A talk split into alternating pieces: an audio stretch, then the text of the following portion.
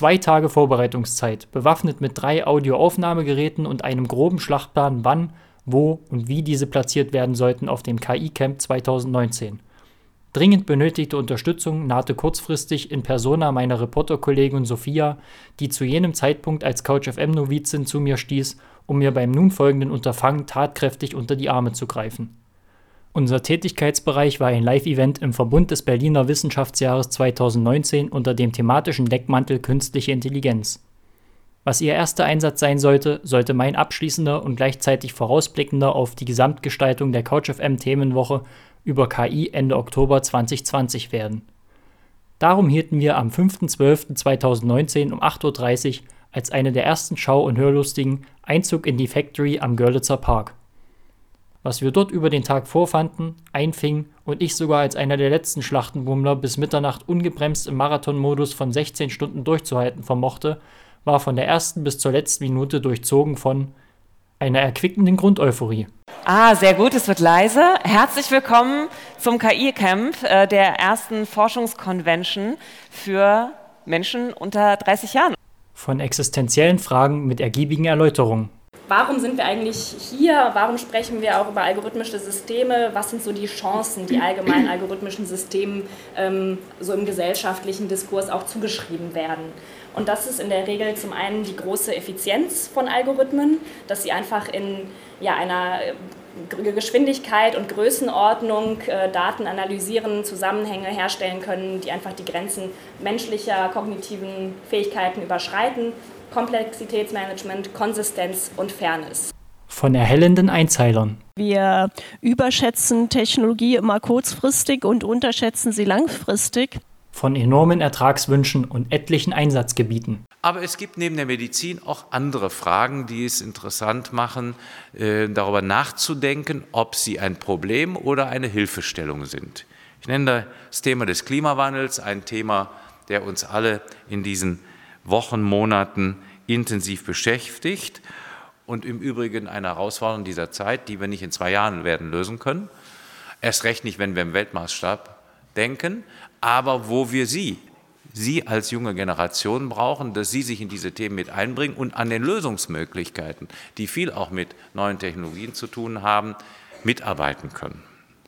Das heißt, es ist Zeit zum Handeln von ethischen und manchmal auch ästhetischen Einordnungen. Man könnte so weit gehen und sagen, dass Ethik ein Luxusproblem ist für Leute, denen es eh schon generell gut geht, weil sie sich den Rest eigentlich jetzt erst überlegen können. Es ist nicht unbedingt eine ethische Frage im Endeffekt die Daten. Das ist eine Frage von Kontrolle. Das ist eine Frage von, in Estland zum Beispiel, da habe ich ja die Kontrolle, dass mein einer Arzt die Daten vom anderen Arzt nicht unbedingt sieht, weil ich Zugang zum ganzen System habe und es mir selber aussuchen kann. Das ist nochmal ein komplett anderes System, wie zu sagen, der Staat hat die ganzen Daten. Hier geht es wirklich darum, habe ich als Individuum die Möglichkeit, selber zu entscheiden, werden meine Daten für die Wissenschaft verwendet? damit die Gesellschaft an meiner bestimmten Krankheit forschen kann, lernen kann, damit es anderen Leuten nicht so geht. Wir haben meine Daten dafür verwendet, dass sie an Dritte verkauft werden. Das ist nochmal eine extreme Version. Aber sozusagen diese Kontrolle, meiner Ansicht nach ist das, warum das estische System so gut funktioniert hat. Von exzellenten Nachwuchsforschern. Ich bin Javid Lindner, ich komme von der RWTH Aachen. Ich studiere theoretische Festkörperphysik mit dem Schwerpunkt theoretische Neurowissenschaft. Und man hat tatsächlich die Möglichkeit zu sagen, ich packe ein Bild von einer Landschaft in das System und dann bekomme ich ein Bild heraus, wo dieselbe Landschaft im Winter gezeigt wird. Das heißt, man hat sehr, sehr realistische Anwendungen, auch im Dienstleistungssektor, ohne eine große Debatte über Persönlichkeitsrechte oder Datenrechte anzufangen, wo man auch vielleicht einen gesellschaftlichen Mehrwert rausziehen kann. Wie groß der jetzt bei Weihnachtskarten ist, da kann man natürlich drüber diskutieren, aber er ist auf jeden Fall da. Von experimentierfreudigen und extrovertierten Künstlern. Hey, ich bin Roman, Künstler aus Berlin. Wie konnte, ich an, wie konnte es anderes sein? Äh, zusammen mit Betz und Mars seit vier Jahren arbeiten wir eine künstlich intelligente Muse, nicht an einem Robocop. Und die Muse ist heute mit uns und wir können euch zeigen, wie es funktioniert, die eigene Kreativität mit Hilfe einer AI äh, zu unterstützen, weiterentwickeln mit ein paar Beispielen. Ihr könnt bei uns Zeichen malen, tanzen, nein, malen Zeichen.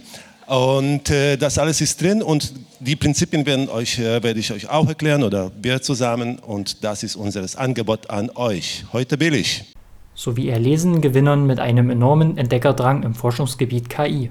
Ich bin Leonid Berov. Ich habe den ähm, KI Newcomer Award 2019 bekommen. Das war die Sektion Geisteswissenschaften und Soziale Wissenschaften und ich erforsche Modelle der künstlichen Kreativität angewandt auf Literatur. Das heißt, ich baue einen Algorithmus, der versucht, kreativ Handlungsstrukturen sich auszudenken und diese dann eben Menschen zu präsentieren. Und das kann man sich so vorstellen, als hätte man eine Sims-Simulation, da sind ganz viele kleine Simse und die rennen rum und versuchen ihre Bedürfnisse zu befriedigen.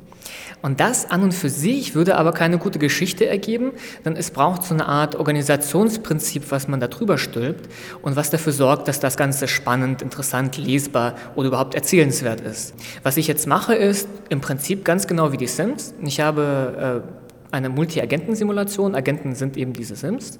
Die haben ähm, kognitive Phänomene implementiert, das heißt, ich habe ein Modell von Persönlichkeit implementiert, ich habe ein Modell von Emotionen implementiert. Und diese Agenten packe ich in eine simulierte Storywelt und sie interagieren miteinander. Und die sind autonom, die wollen eben ihre Wünsche befriedigen. Und dann postuliere ich, dass es einen Prozess gibt, einen übergeordneten Prozess, eben dieses ästhetische Organisationsprinzip, der dafür sorgt, dass sie interessante Sachen machen. Ich möchte, dass mein System alleine arbeitet und selbst kreative Autonomie übernimmt, eben entscheidet, was sind wichtige Parameter, welche Handlungen, welche äh, Ereignisse passieren wann und was ist eine gute Geschichte. Eben erst dann können wir sagen, der Algorithmus hat eine Art kreatives Empfinden und eine kreative Intentionalität und ist ein eigenständiger künstlerischer Agent.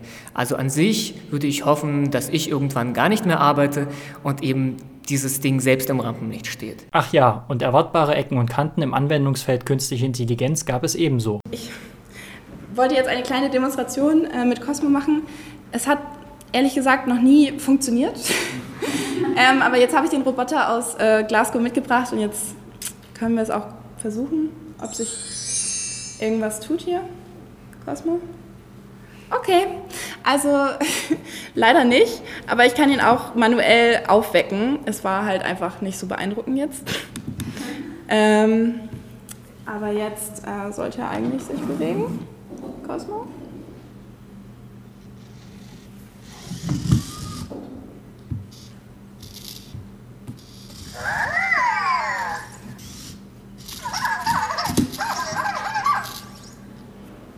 Alles in allem war es ein Event, dessen Durchführung nahtlos, vielschichtig und doch stets übersichtlich ablief, dank einer bunten Themenvielfalt und der kreativ zusammengestellten Bandbreite an Präsentations -, Workshop - sowie Frage und Antwortformaten. Man fand themenbasierte Sessions zu unterschiedlichsten Thematiken vor, zum Beispiel KI und Gesellschaft, KI und Nachhaltigkeit, KI und Produktion, um nur einige Säulen des Tages zu nennen und auch wenn die Zeit als Faktor stetig im Nacken aller knapp 200 Beteiligten saß, wurde trotzdem ein qualitativ hochwertiger und quantitativ vielfältiger Rahmen an kostbaren Informationsquellen über den Status quo zum deutschen und europäischen Umgang mit der zukunftsweisenden Technologie künstliche Intelligenz geliefert